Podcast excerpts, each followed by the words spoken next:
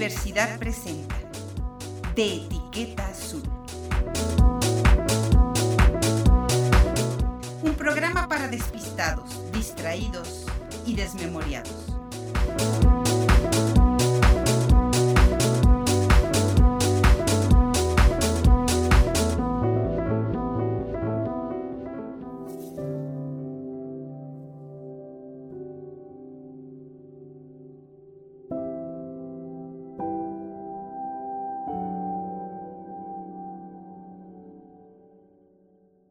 ¿Cómo estás? Buenas tardes. Te saludo con mucho gusto desde los micrófonos de Radio Universidad. Estamos transmitiendo por el 88.5 del FM aquí en Radio Universidad. Esto es de Etiqueta Azul y yo soy Patricia Flores. Déjame decirte que en la línea tenemos a una de las mujeres más emblemáticas en la defensa de los derechos humanos de las mujeres en una pelea que ha tenido por años en contra de la violencia que viven las mujeres, pero especialmente en contra de la violencia extrema. Tenemos en la línea a la licenciada Liz Rapp. Liz, muchísimas gracias por tomar la llamada. Hola Patti, buenas tardes. Muy agradecida por la oportunidad y un saludo a todos tus radioescuchas. Pues eh, fíjense que Liz es, eh, pues es emblemática, no solo por su quehacer cotidiano, sino además porque es la directora del refugio Otra Oportunidad, un espacio que existe en San Luis Potosí para la, pues, para la protección de estas mujeres con sus familias que viven de que tienen y que viven cotidianamente esta violencia extrema.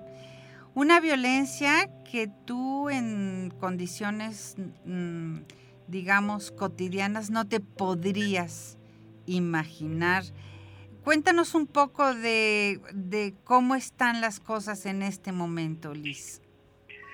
Pues Pati, las cosas continúan con una situación grave para nuestro Estado, aunque se diga lo contrario. Eh, hemos continuado trabajando, ya son 22 años, con los dos espacios que tenemos de atender a mujeres, niñas, niños y adolescentes, víctimas de violencia familiar, violencia por género. Y nos toca vivir historias que pensaríamos que en esta época, en estos tiempos, no están sucediendo historias que transgreden eh, lo más sagrado que tenemos, que es una, una vida, vivir la dignidad, y eso conlleva a una serie de secuelas que tienen que ser atendidas.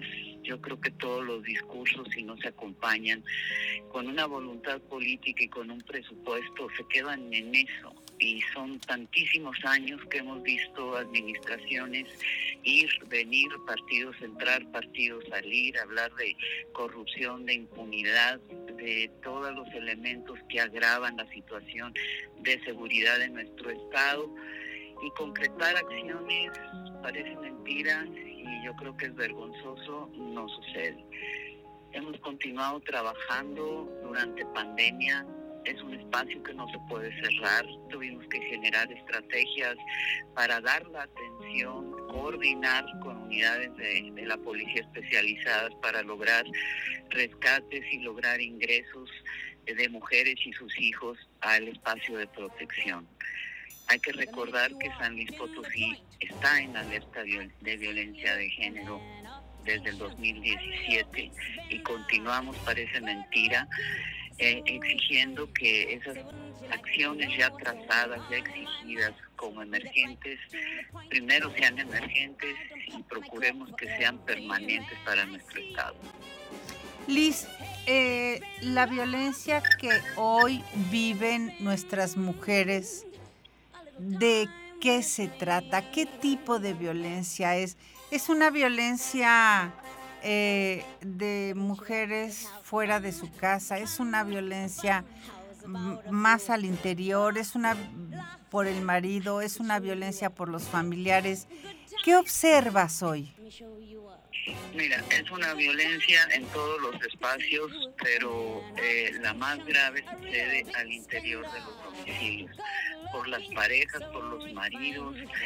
Y otro tema que deberíamos de tener muchísimo cuidado y ponernos en alerta es el maltrato y abuso sexual de esos niños también al interior de los domicilios. Vamos desde privación de la libertad hasta una violencia sexual de grados inimaginables, hasta publicación de imágenes, hasta trata de personas.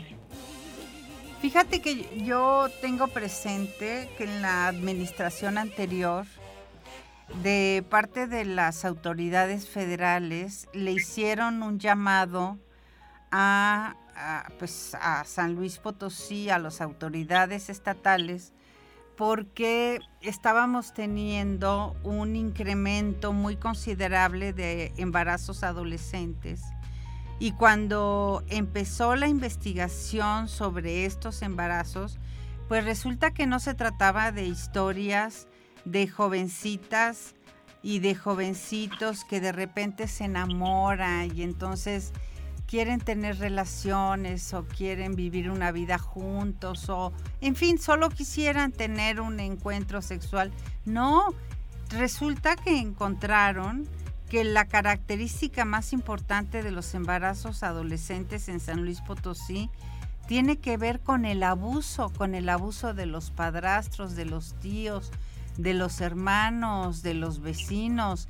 Y entonces estas chiquititas que son, ni siquiera son adolescentes, algunas de ellas unas niñas, terminan embarazadas. Esto, esto continúa, Liz, ¿observas que este es un fenómeno que no ha parado? Claro que continúa y tenemos varios casos documentados. Ahí se traduce en una violación en todos los sentidos de la palabra. El último caso es una jovencita de 11 años de edad, precisamente eh, con un embarazo producto de la pareja de la madre. Tengo otro caso que lleva en este, al interior de este espacio un año y cuatro meses eh, con el producto de una violación por parte del propio padre. La criatura tiene un año y tres meses y la jovencita tenía 14 años en su momento. Y no solamente viene esa violación, sino viene la, eh, el, el, que la droguen, el que rompan esa parte de la poca o nula resistencia que una niña de esa edad pueda, pueda tener en esa situación es grave, mucho, muy grave. Eh, ya no sabemos de qué manera levantar esas banderas para que se voltee a ver esas situaciones. Otra cosa que está sucediendo muchísimo y viene haciéndolo desde hace aproximadamente cuatro años que las mujeres que hemos apoyado, que hemos atendido, traen un consumo de una droga de lo peor una, una droga destructora eh, en poco tiempo, que es el cristal. Muchas de ellas inducidas, muchas de ellas obligadas por, por las parejas. Sí, porque además estamos hablando de el cristal es altamente adictivo y es altamente dañino para el cerebro. Se prenden de volada, se apagan de volada y entonces la necesidad de consumo es con un nivel de angustia altísimo. Es, eh, tiene un nivel de adicción como pocas drogas. Y así, exactamente así se, eh, se nota, así se verifica en las mujeres que ingresan. Estamos buscando coordinando, coordinarnos con esos espacios para que puedan ser atendidas, porque una mujer que trae un consumo grave eh, presenta crisis de abstinencia, alucinaciones, delirio de persecución y pone en riesgo el resto de, de las mujeres y al personal. Estamos buscando precisamente con Temascali llegar a un convenio de tal forma que por el hecho de ser mujeres víctimas de violencia, pero con un consumo activo, en el momento en que están solicitando el apoyo, puedan ser atendidas, ingresadas en un espacio que permita la supervisión eh, médica de todos los procesos para la desintoxicación y lograr posteriormente el ingreso. Entonces sí es un trabajo atender a mujeres y sus hijos, niñas, niños y adolescentes eh, que sufren violencia, que viven, que están en contextos de violencia. Es un trabajo de todos, de todos, de, de las instituciones, del gobierno como tal y de la propia sociedad tenemos que hacer al interior eh, de los domicilios, intercatarnos qué está pasando con nuestros hijos, qué vivencias tienen en las escuelas. Las escuelas enfrentan otras situaciones graves precisamente por el consumo, por cuestiones sexuales, eh, por los bullying, por la violencia. Es mucho trabajo, Pati, es mucho trabajo y son muchísimos años ya de incursionar en esto, de buscar los apoyos, los acercamientos. En todo momento eh, buscamos sumar. ¿Por qué? Porque eh, los espacios de resguardo, los refugios, tienen su marco legal, son obligato, obligación de los estados garantizar y fortalecer los refugios como esa estrategia eh, inmediata de acceso fácil 24 horas, 7 días de la semana que pueden sustraer a la mujer de un contexto de violencia que la puede llevar a un feminicidio. Y aquí estamos hablando, Liz Rap, estamos platicando con la directora del refugio aquí en San Luis Potosí, otra oportunidad. Aquí estamos hablando de una historia que no se refiere o que no se refiere solamente a una mujer, sino que muchas de esas veces refiere a la historia de los bebés con los que con los que llegan o la historia de los hijos con los que llegan. O sea, otra oportunidad no atiende nada más mujeres altamente violentadas. Otra oportunidad se hace cargo de la familia, y bueno, incluso hasta los niños van a la escuela, ¿no? Sí, la atención en el espacio de resguardo y en la asociación civil, en sus dos espacios, es integral, es multidimensional, es eh, eh, atendemos todo, todo, todas las aristas que pueden tener un daño en la mujer, tanto y en sus hijos, tanto físico como emocional. Es desde el área de salud área de psicología infantil, área de psicología de adultas, es el área legal, es eh, trabajo social, eh, se lleva intramuros, un programa eh, avalado por, por la SED. a las mujeres se les incorpora a los estudios también en, en abierto para que concluyan primaria, secundaria, para que estén en posibilidades de una mejora en el momento de que ellas egresan de aquí. Tenemos eh, talleres de desarrollo de habilidades y capacidades que van obteniendo una certificación nuevamente para impulsar esa, esa autonomía económica, ese empoderamiento de las mujeres, que se habla mucho de las mujeres empoderadas, pero si no hay una atención integral, y se empoderan no solo en un estado de salud ecuánime, sino en un estado emocional que les permita una toma de decisiones libre hacia una vida, hacia su bienestar. No podemos, no podemos hablar que estamos atendiendo eh, el problema, no podemos decir que, que estamos llevando la prevención cuando se realizan programas, talleres, campañas que en ningún momento han sido ni evaluadas ni sabemos qué impacto tuvieron, ni, ni siquiera son medidas. Y sin embargo se erogan miles de millones de pesos a través de todas las instituciones para estas campañas. Acabamos de tener la primera, bueno, la segunda sesión del sistema estatal de la cual esta asociación civil es parte y pues se va a buscar se va a retomar ese trabajo, la coordinación. Si no hay coordinación con las instituciones y con los diferentes municipios para atacar este problema, va a ser un desgaste como lo ha venido siendo durante muchísimos años.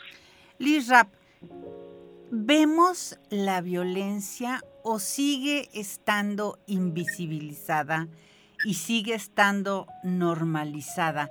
La, eh, ya somos los potosinos y las potosinas ciudadanos que somos capaces de mirar la violencia y reconocerla o todavía falta mucho para eso? Yo creo que jamás se debe de perder la capacidad de asombro ante ningún ningún hecho, hasta el más pequeño que suceda. Sí está muy normalizada, sí está mucho, muy normalizada, mucho, muy minimizada. Eh, quizás el reconocer la gravedad del problema por las instituciones estaríamos obligados a actuar. Entonces muchas veces prefiero que no exista ese reconocimiento, pues en tanto no me obligue a mí a actuar. Y voy dando cumplimiento a lo mínimo, a lo que mi propia institución en una cuestión administrativa es exigible. Ahorita, como lo dije en esa reunión, entró un gobierno nuevo, hemos continuado buscando el, acerca, el acercamiento, dicen que la esperanza muere al último tiene que tener su oportunidad de, tomar las riendas y de ejecutar acciones. Creo que es momento de avanzar, no de estar remontándonos al pasado. El pasado fue. Ahorita claro. en un presente. Claro. Sí, sí, porque además, eh, eh, si estamos hablando de violencia, Liz Rap, si estamos hablando de las secuelas de la violencia, eh, seguir mirando al pasado en política o en la vida personal es impedirnos dar el salto hacia lo que viene o, o poder saldar una serie de deudas que tenemos. Eh, lo que yo observo es que seguir justificando el presente a través del pasado no nos deja mirar hacia adelante. Así es, no nos deja mirar hacia adelante y justificamos la inactividad con una herencia maldita. Si fue o no fue maldita, ahorita nosotros estamos en el presente. los hechos siguen sucediendo, las mujeres siguen, las siguen asesinando, los niños, las niñas, los adolescentes siguen sufriendo violencia, levantan la voz, esa voz tiene que ser escuchada y esa voz nos toca muchas veces a los adultos, a la sociedad, levantarla por ellos. Y yo creo que eso es lo que nos toca hacer a todos. Como te digo. Dime, ¿cómo ves el tema de los jueces, juezas y magistradas? ¿Hay empatía? Para la defensa de los derechos de las mujeres, para establecer criterios y establecer normas que permitan eh, disminuir esta, esta, situación de violencia, o nuestro eh, poder eh, judicial sigue sin mirar lo que está ocurriendo.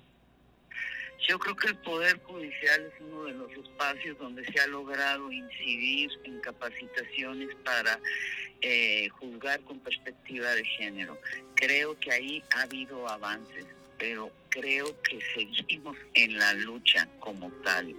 Es importante esa perspectiva de género para medir las situaciones eh, de desigualdad, de sumisión en la que muchos de, de los delitos cometidos en contra de las mujeres se realizan. Es importante fortalecer todas las instituciones, no solamente el Poder Judicial, sino la Fiscalía Especializada de las Mujeres. Todavía tenemos pendiente la creación de la Fiscalía de Feminicidios. Eh, nosotros exigimos a las autoridades y yo quisiera que tú te adentraras para ver cinco mil, ocho mil carpetas de investigación entre cinco, seis, siete, ocho eh, fiscales.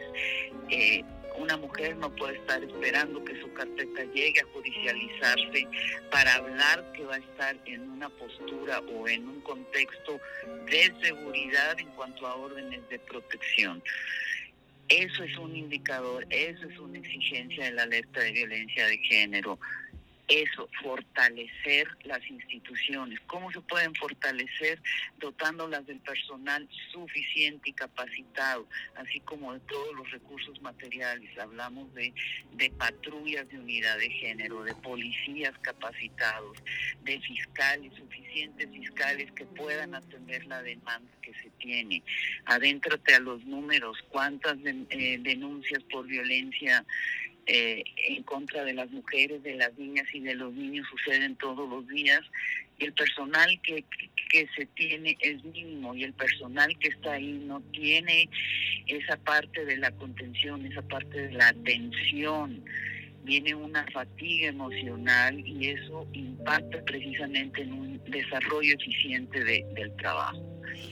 Eso es, eso es lo que mandata, esos son los lineamientos para dar cumplimiento en la alerta de violencia de género, para que este Estado pueda hablar y pueda decir que se está haciendo algo. Liz, la situación en la que se encuentra el refugio en este momento es conocida la actitud de parte del gobierno federal de no proporcionar eh, recursos financieros, de no proporcionar apoyo. ¿Cuál es la situación que priva en el refugio otra oportunidad? Mira, eh, nosotros, digo, sido una larga historia. El apoyo federal inició en el 2003 y nos encontrábamos en la Secretaría de Salud. Posteriormente, en el 2019, transita a la Secretaría, a Indesol. El año pasado, en el mes de noviembre, se nos informó que por decreto presidencial desaparecía el INDESOL. Entonces, el programa de refugios, que ahora ya es un programa, ya no es un subsidio, es un programa, va a transitar o iba a transitar a la, a la Secretaría de Gobernación a través de la CONAVIM. Se realizaron todos los procesos, se abrió la convocatoria en el mes de enero, eh, se presentaron de todos los refugios, estoy hablando, se presentaron los eh, proyectos, se validaron, se dictaminaron, se hicieron ajustes no iniciaba esa transición. La lentitud en esa eh, transición es lo que ha dilatado precisamente que los refugios, ahorita ya todos, pudiéramos eh, agilizar el trámite para obtener los recursos. Es decir, se supone que se iba a cubrir desde el mes de febrero, cosa que no sucedió. El mm. tránsito a la Secretaría de Gobernación vino realizándose a principios del mes de abril. Entonces fue emitir nuevamente lineamientos, establecer eh, todos los proyectos, volver a dictaminar, volver a generar ajustes. Volver a sacar las convocatorias. Uf, las convocatorias. Eh, abrir, bueno, convocatoria y todo, eh, apenas la semana pasada logramos que San Luis Potosí fuera uno de los primeros eh, refugios que pudiera eh, pues ser beneficiado con base al proyecto que presentó de la primera administración.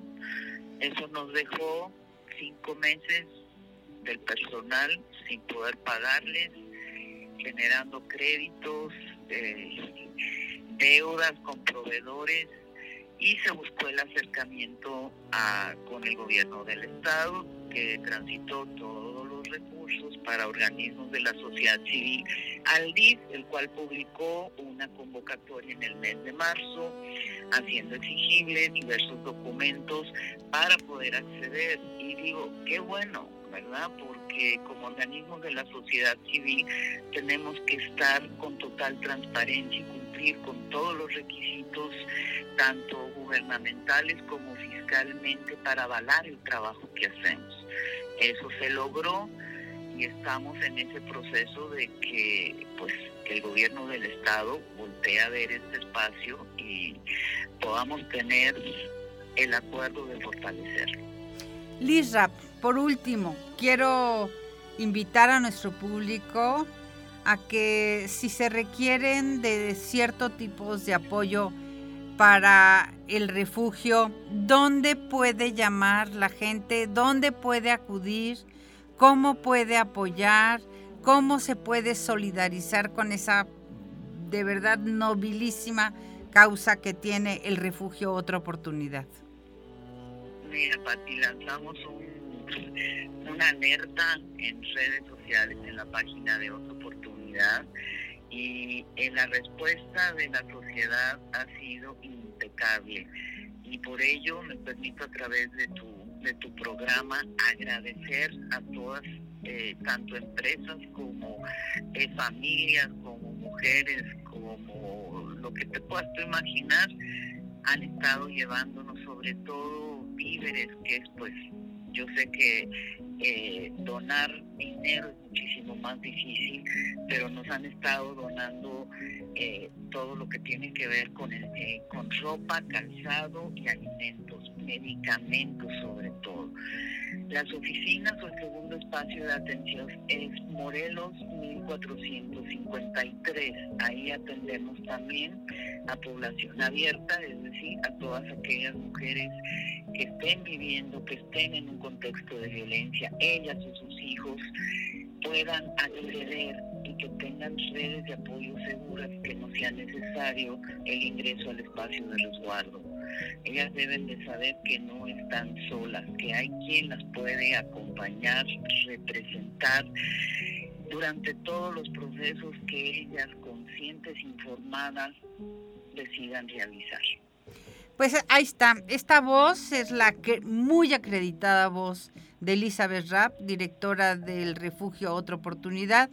Liz, tú sabes que cuentas con este espacio, que en estos micrófonos, estos micrófonos están abiertos para que el día que tú o el personal que integra Otra Oportunidad quiera hablar, narrar, convocar o invitarnos a participar con ustedes. Mil gracias. Muchísimas gracias, Pati. Nada más te dejo número telefónico. Por favor. emergencia 24 horas es 444 814 72 31. Ahí encontrarán una voz que pueda apoyarlas en un momento desesperado. Muchísimas gracias, Pati. Un abrazo, Liz Rap. Hasta pronto. Vamos a un corte, volvemos.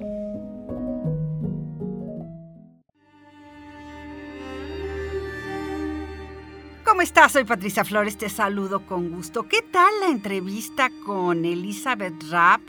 Esta fantástica mujer, esta entrevista que te acabamos de transmitir, esta mujer que ha sido durante los últimos años directora del refugio Otra Oportunidad, de verdad, eh, Liz Rapp ha hecho un enorme trabajo en este refugio. Hoy más que nunca necesitan de nuestro apoyo, de nuestra solidaridad.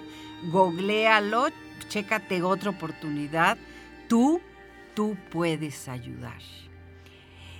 Y bueno, te tengo otra historia. Fíjate. Dice la escritora Margaret Atwood. Esta mujer, que además es autora de un libro que se llama Cuento de la Criada, y también es autora de Alias Grace. Las dos son series, lo puedes checar, eh, están en plataformas, las puedes encontrar, son fantásticas series. Pero dice Margaret Atwood, las utopías van a volver porque tenemos que imaginar cómo salvar al mundo. Y escribe esto alrededor de todo lo que nos ha ocurrido con la pandemia. Y esta semana, esta, eh, pues, esta mm, autora intelectual, periodista, analista, conferencista, que es Denise Dresser, te voy a compartir solo una partecita de lo que publicó hace unos días porque realmente es algo que es muy impactante en relación a este cuento de la criada que escribió Margaret Atwood y alrededor precisamente de lo que acaba de ocurrir en Estados Unidos, donde el Supremo Tribunal de Justicia norteamericano eh, declara que la interrupción del embarazo no es válida en términos federales y que se vuelve una atribución estrictamente de carácter local. Dice Dennis Dresser, ser mujer implica en cualquier momento y en cualquier país ser alguien que debería poder decidir sobre su propio cuerpo. Pero no, ser mujer significa que otros, jueces, sacerdotes, esposos, hombres, todavía puedan decidir sobre tu destino. Ser mujer, aquí y ahora, entraña todavía que tenemos que pelear por el derecho de serlo plenamente, porque te lo pueden arrebatar como acaba de ocurrir en Estados Unidos. Otra vez, lejos del aborto legal y seguro. De nuevo, lejos de la salud reproductiva y la información necesaria para asegurarla. Y estamos como en el pasado, lejos de la no discriminación y de la autonomía de las mujeres, derechos consagrados, ahora, hoy, sacrificados. Derechos reconocidos, ahora pisoteados por una corte conservadora, cuyos miembros mintieron cuando aseguraron que Roy Wade era la ley del país y un precedente resuelto. Habla de una ley que quieren volver a cuestionar, una ley de 1800, no es cualquier cosa, ¿eh? Y dice Denise Dresser en este artículo publicado en el periódico Reforma, seis personas abusaron de su poder para quitárselo a la mitad de la población. ¿Cómo ser mujer y no defender los derechos reproductivos? ¿Cómo vivir en un país donde no están asegurados esos derechos. Es un retroceso histórico, señala la investigadora. Una corte radical revive la guerra en torno al aborto y los efectos de su criminalización sobre mujeres pobres, mujeres marginadas, mujeres en que en vez de visitar a un doctor, van a tener que recurrir a un gancho de ropa. Ellas, es expuestas a abortos insalubres, a métodos inseguros, a agujas de tejer, a sabanas roídas, a médicos apócrifos. Y mientras tanto, los señores hipócritas como Donald Trump y sus acólitos seguirán cabildeando. Las buenas conciencias seguirán presionando. En un estado y en otro, en un territorio y en otro. Una elección individual, privada, como es la interrupción del embarazo, ahora va a ser criminalizada y castigada una opción dolorosa cuyas consecuencias las padece cualquier mujer que alguna vez haya tenido que tomar algún tipo de decisión como esta. Ahora estará sujeta a la sanción de los gobiernos estatales. Gobiernos que defienden la libertad de portar armas, pero no la libertad de tener o no un embarazo. Los estados desunidos de América, dice Denis Dresser, divididos por los sitios donde impera la moral y la religión en lugar de la ciencia y la razón. Esta regresión es producto de una embestida teológica del Partido Republicano contra el liberalismo laico del Partido Demócrata. Pero hay una razón más profunda y una razón que además es más perversa. Cada vez que las mujeres se empoderan, suele venir una resaca en su contra, un poderoso contragolpe a sus derechos. Al intento de independencia le sigue el macanazo. Al empoderamiento sobrevive el encarcelamiento. Somos víctimas, las mujeres, víctimas reiteradas de esfuerzos para retractar las victorias ganadas y los avances logrados. La resaca reaccionaria y religiosa no se da porque las mujeres hayan obtenido el pleno respeto a sus derechos, sino porque insisten en ello. Detrás de cada ley restrictiva, de cada condena impuesta, de cada derecho cercenado, de la decisión de la Suprema Corte estadounidense, hay un ánimo concentrado de regresar a las mujeres a un lugar aceptable, ya sea a la cocina o a la cama, a la retaguardia o a la historia. Este artículo hace alusión al cuento de la criada de Margaret Atwood, un cuento que eh, es, una, es una visión muy interesante que tiene que ver con frenar, eh, con la prohibición de la interrupción del embarazo. Adwood en, en el cuento de la criada habla de una sociedad en la que las mujeres solo están destinadas para reproducir. Y bueno, Atwood escribió una novela situada en un lugar que se llama Gillian, donde los órganos reproductivos de una mujer no le pertenecen a las mujeres, le pertenecen al Estado. Y esta mujer, Margaret Atwood, jamás pensó que su texto sería profético. Yo te recomiendo muchísimo que leas a esta gran narradora y escritora Margaret Atwood. Al menos échale un ojito al cuento de la criada y al de alias, alias Grace se llama. Y déjame platicarte de otro libro que ha sido muy eh, nombrado los últimos tiempos y tiene que ver con una mujer que se llama Lucía Berlín. Esta es una mujer que crece entre Texas y Chile.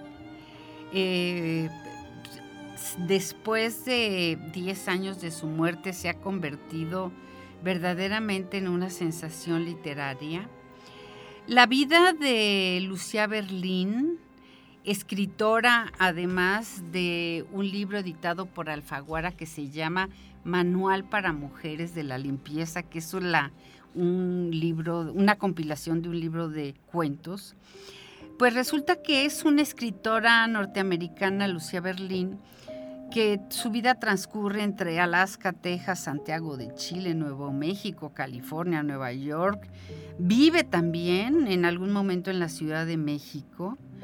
Es Lucía Berlín. Hablaba muy bien el español, publicó más de 77 cuentos recogidos en al menos media docena de libros con una venta impresionante. Lidia Davis, la cuentista estadounidense, escribe que siempre ha tenido fe en que los mejores escritores tarde o temprano subirán en lo más alto como la espuma y serán exactamente reconocidos como debieran. Bueno, pues a ella a Lucía Berlín, tildada durante años de una escritorcita de escritores, pues resulta que le ha pasado eso, parece que por fin llegó su hora, aunque hayan transcurrido más de 10 años desde su muerte, ella murió en el, pues prácticamente 17 años de su muerte, ella murió en el 2004 cuando tenía 68 años. Una mujer muy peculiar porque si tú googleas y buscas, es una mujer muy, muy hermosa. Eh, la belleza de esta escritora y la oscuridad que ha rodeado su obra y su atribulada biografía, pues han contribuido a alimentar su leyenda. Resulta que unas semanas después de haber entrado en la mesa de novedades de librerías norteamericanas a mediados de agosto de 2015, este libro que te digo que es el Manual para Mujeres de la Limpieza, pues se colocó inmediatamente entre los libros más vendidos, tanto desde 2015 como de 2016. Eh, resulta que eh, fue elegido como uno de los mejores libros del año. Ya los derechos se vendieron a más de 10 países. El libro, por supuesto, ya salió hace varios años vía Alfaguara en España junto con otro de sus libros, que es su correspondencia, que el hijo de Lucía Berlín logró publicar. Y la historia es que así medio siglo después de que el autor empezara a publicar sus cuentos, allá por los años 70 en la revista The Novel Salvage, del escritor Saúl Velo. Fíjate, eh, Saúl Velo, que además fue acreedor al Premio Nobel de Literatura, este escritor creó un espacio literario para que pudieran los, eh, los escritores publicar en ese lugar. Y resulta que eh, pues a Berlín, a Lucía Berlín se le está descubriendo y se le ha descubierto desde hasta ya varios años como una gran cuentista norteamericana. resulta que tiene un humor negro. Bueno, nada más de ver Manual para Mujeres de la Limpieza, tú empiezas a ver el libro y no sabes si verdaderamente está tomándote el pelo, pero te empiezas a reír de las situaciones tan icónicas que relata. En sus relatos hay enfermeras, profesoras, señoras de la limpieza que ofrecen siempre, por ejemplo, interesantes consejos y entonces de repente le dice, pues coge todo lo que tu señora te dé, da las gracias y si lo quieres dejar en el autobús cuando te bajes, bueno, pues ya es cosa tuya, pero tú llévate todo lo que te den. Eh, en fuera de contexto no tiene mucha representación, pero en el cuerpo del texto es muy significativo. En los relatos de Lucía Berlín, por supuesto que hay muchas botellas de bourbon, muchas borracheras, muchas adicciones, viajes a México, y las historias suceden en muchísimos espacios y en muchísimos lugares. Casi siempre son historias cortas. Suceden en centros de desintoxicación, en hospitales, en casas familiares.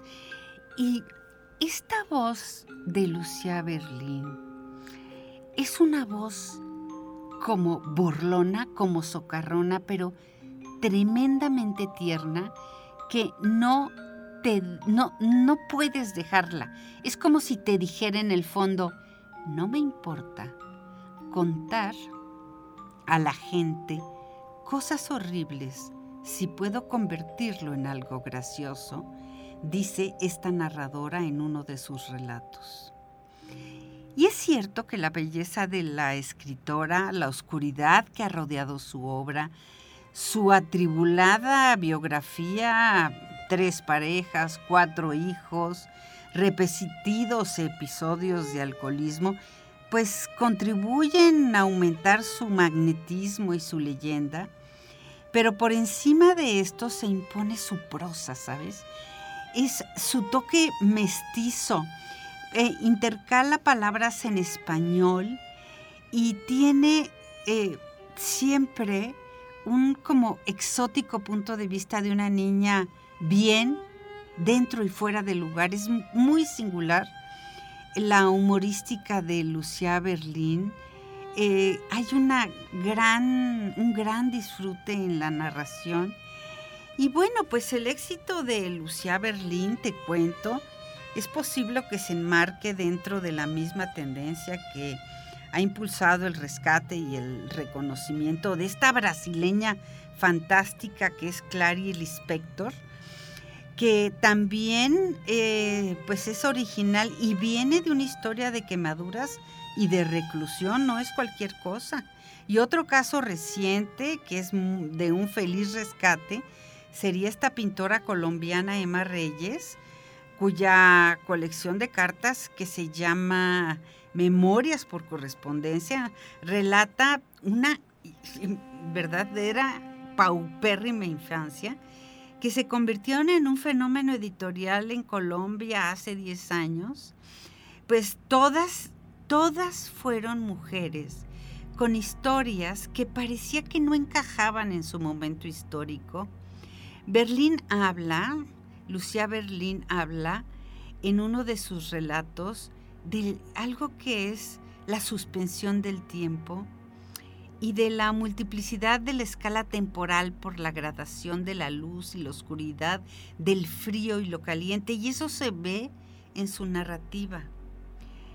Eh, pues ella dice que aunque la gente habla como si fuera algo nuevo, eh, es una narración muy, muy propia. Es muy poco común el estilo de Lucía Berlín por eso fue tan desdeñada por una época. Es una mujer que, bueno, ya te lo dije, crió a sus cuatro hijos ella solita, batalló de manera reiterada contra el alcoholismo, padeció una dolorosa esclerosis desde que fue niña, tuvo muchísimos empleos, desde una mujer de que limpiaba casas, ella fue hija de un ingeniero en minas, nace en Alaska, se traslada con su familia pues por distintos yacimientos en Idaho, Kentucky, Montana, hasta que su padre se marchó a la guerra en 1941 y ella con su madre y su hermana fueron a parar a casa de los abuelos maternos que estaban ubicados exactamente en El Paso, Texas.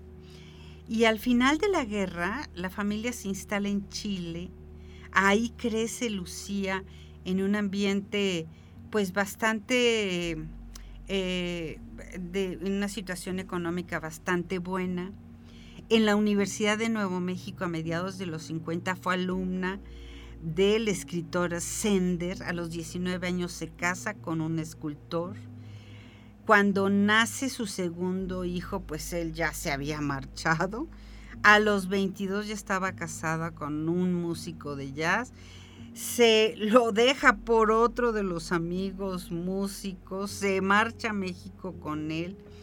Pero pues este hombre, estás hablando de los 60, este hombre estaba enganchadísimo con la cocaína, con la heroína más bien, que es a lo que le llaman cuando se refieren a que están enganchados.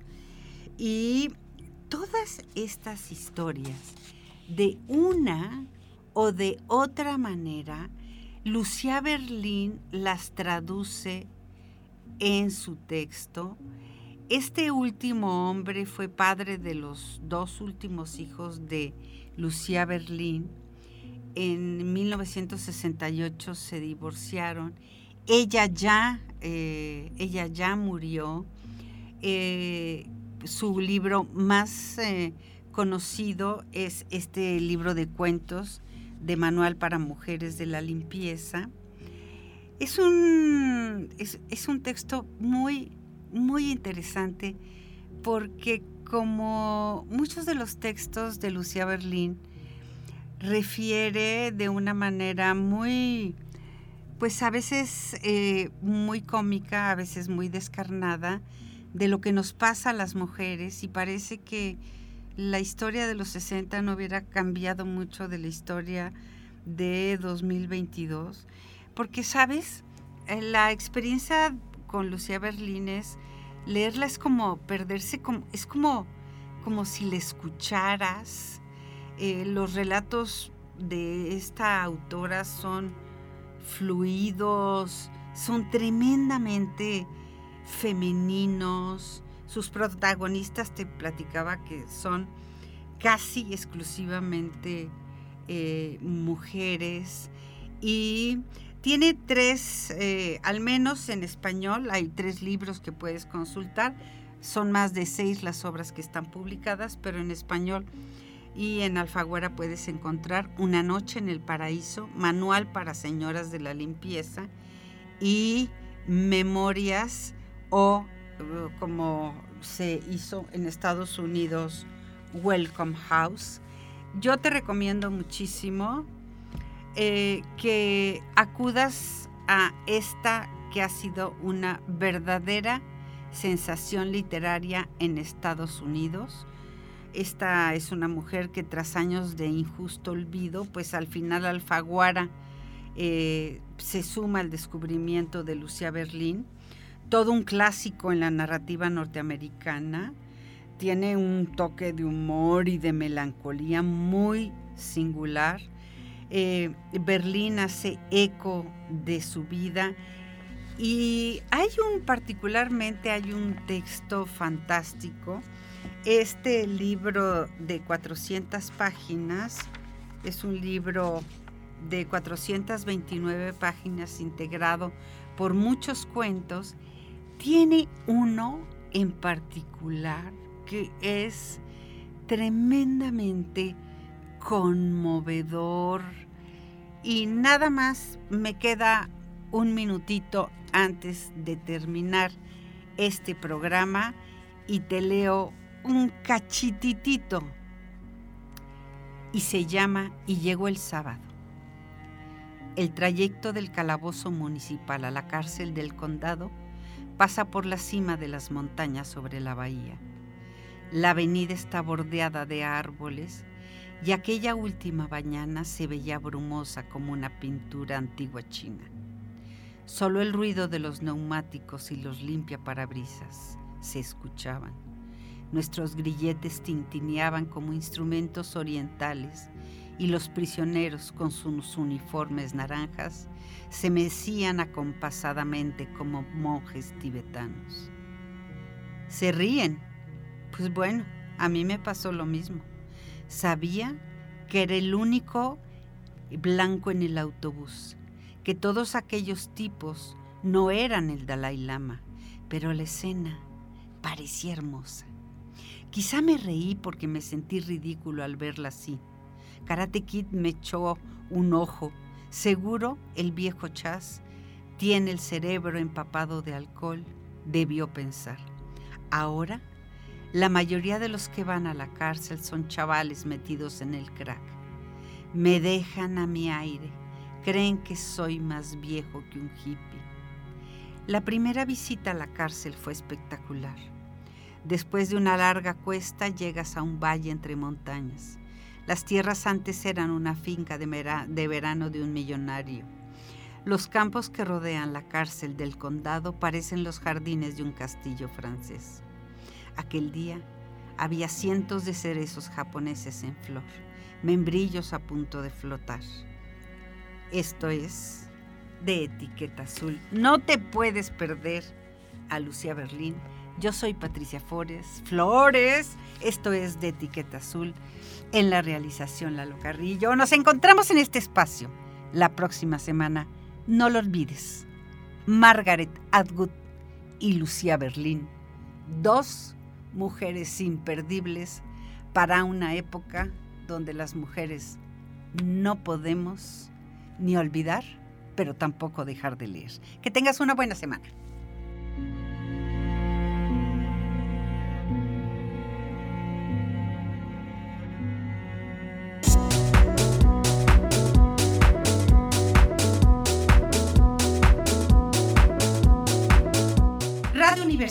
Presentó De Etiqueta Azul. Un programa para despistados, distraídos y desmemoriados. En este espacio, la próxima semana.